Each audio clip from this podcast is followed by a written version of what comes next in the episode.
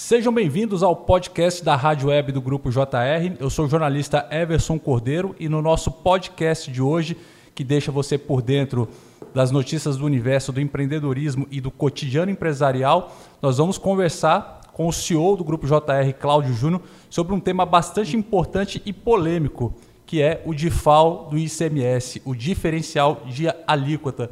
Cláudio Júnior, seja muito bem-vindo aqui ao estúdio da Rádio Web do Grupo JR para a gente falar um pouco desse diferencial de alíquota que tem gerado aí tanta polêmica recentemente nesse nosso universo. Boa tarde, Everson. Tudo bem? Primeiramente, eu gostaria até de te perguntar qual o tributo no Brasil que não gera polêmica? É difícil não ter o que não causa, Júnior. E vou te contar, esse então, rapaz, como esse está gerando tanta discussão. Nós, infelizmente, no nosso país, nós temos muito tributos e encargos. E esses tributos deixam lacunas ou espaços que vão justamente confrontando entre a questão do estadual e a questão empresarial, né? nós entramos em, um gargalo aí que começa a se discutir onde é que está valendo isso, por que está, onde é que foi suspenso, onde não foi suspenso, onde, onde estão as, os espaços, as lacunas para a gente discutir. E é exatamente sobre isso, Júnior, que a gente vai abordar hoje aqui com os nossos ouvintes, nossos seguidores aqui. O DIFAL ele é um diferencial de alíquota, né, que em 2015 passou a ser cobrado após a aprovação da emenda constitucional 8715. O texto regulamentava a divisão do ICMS, Imposto sobre Circulação de Mercadorias e Serviços, entre o estado de origem e o de destino. Antes dessa emenda, quando o consumidor, por exemplo, da Bahia comprava uma mercadoria pela internet oriunda de São Paulo, o ICMS ficava integralmente com o estado de origem do estabelecimento do vendedor, ou seja, o consumo ocorria na Bahia, mas o ICMS ficava todo em São Paulo. Com a nova regra estabelecida pela emenda constitucional, foi criado um rateio entre os estados para todas as operações estaduais, exatamente o DIFAL, a diferença de alíquota que funcionava normalmente até o Supremo Tribunal Federal exigir em 2021 a regulamentação. O problema, Júnior e ouvintes, é que iniciamos 2022 sem a lei complementar a lei foi sancionada só em 4 de janeiro deste ano e constando no texto que passa a valer em 90 dias. Aí, Cláudio Júnior, começou a confusão, a polêmica jurídica do momento com a seguinte dúvida: a partir de quando então os estados podem, comprar o, podem cobrar o DIFAL, Júnior? Bom, você bem relatou no início aí sobre como é que surgiu o DIFAL. Dessa forma que o DIFAL surgiu, o CONFAS decidiu, juntamente com os estados, é, fazer uma forma de rateio. Qual era a forma de rateio? Como você colocou, inicialmente você comprava e o imposto ficava retido em quem adquiria. Depois passou-se aí uma, um regulamento, decidiu de, é, dividir esse imposto em percentuais. 30% ficaria na parte que comprava, depois 60% na parte que, que vendia, do estado que vendia, depois inverteu-se isso aí até chegar a um ponto de equilíbrio que a gente chama de regulamentação. Aí a partir disso aí é que entrou esse problema que aconteceu esse ano, que foi a falta de, de regulamentação e o prazo. O que foi? Adormeceram com a lei. Então deixaram uma lacuna aí para se sancionar. E com isso, com a lei complementar 190, que foi sancionada em 2021, para se iniciar em 2022, nós temos o princípio da anterioridade tributária. E esse princípio segue regras. Eu não posso é, criar uma lei e imediatamente eu cobrar. E o princípio fala o quê? fala que nós temos um prazo para começar a regulamentar isso aí. Então, esse princípio não foi cobrado, foi cumprido, aliás, conforme reza os estados, a União, os municípios e o Distrito Federal, que ficaram proibidos de fazer esse tipo de cobrança e alguns estados só vão poder valer essa decisão só em 2023. Porque nós temos esse princípio que tem que ser seguido. É verdade, Júnior. Você falou aí, né, desses 90 dias, né, que o princípio da anterioridade ele, ele estabelece, né? E a lei ela começaria a valer após esses 90 dias, ou seja, abril, né? Isso né, estaria correto, né, Júnior, se tivesse a sanção ocorrida em 2021. Então, como ela não aconteceu em 2021, tem aí estados que estão achando que tem que fazer a cobrança a partir do início desse ano, tem estado que acha que vai ser só no mês de abril e tem estado que tem aí já buscado liminares, né, para só cobrar em 2023. Como é que você vê essa situação, né, da obrigatoriedade, né, de ter pelo menos o prazo de 90 dias que a lei estabelece? Bom, isso a, a que, que causou uma confusão entre os estados. Então, cada estado está fazendo a forma que ele interpreta.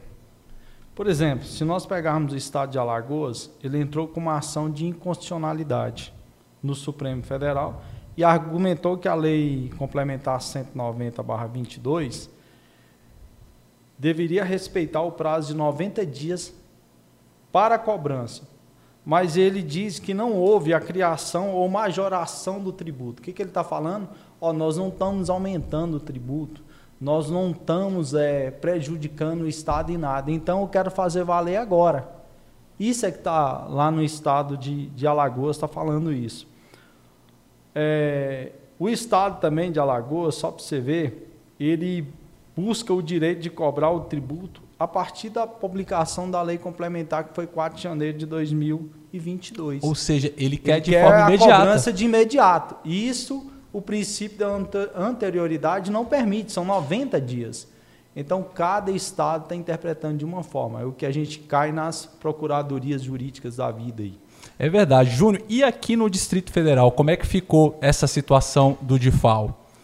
Bom, se nós pegarmos aqui no Distrito Federal, só tem uma, um, uma associação que a gente chama Associação Nacional dos Contribuintes Tributários, que é a NTC, que está suspenso. Quem entrou pela NTC, por essa associação, não está pagando o default. Só vai começar a pagar em 2023. O que, que essa associação fez?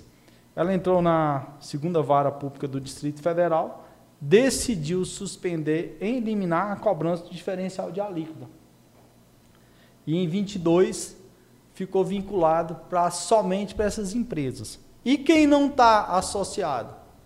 Eu acho, no meu entender, contábil, parte jurídica, que isso vai fazer com que as associações, as entidades é, empresariais comecem a seguir o mesmo princípio que essa associação fez.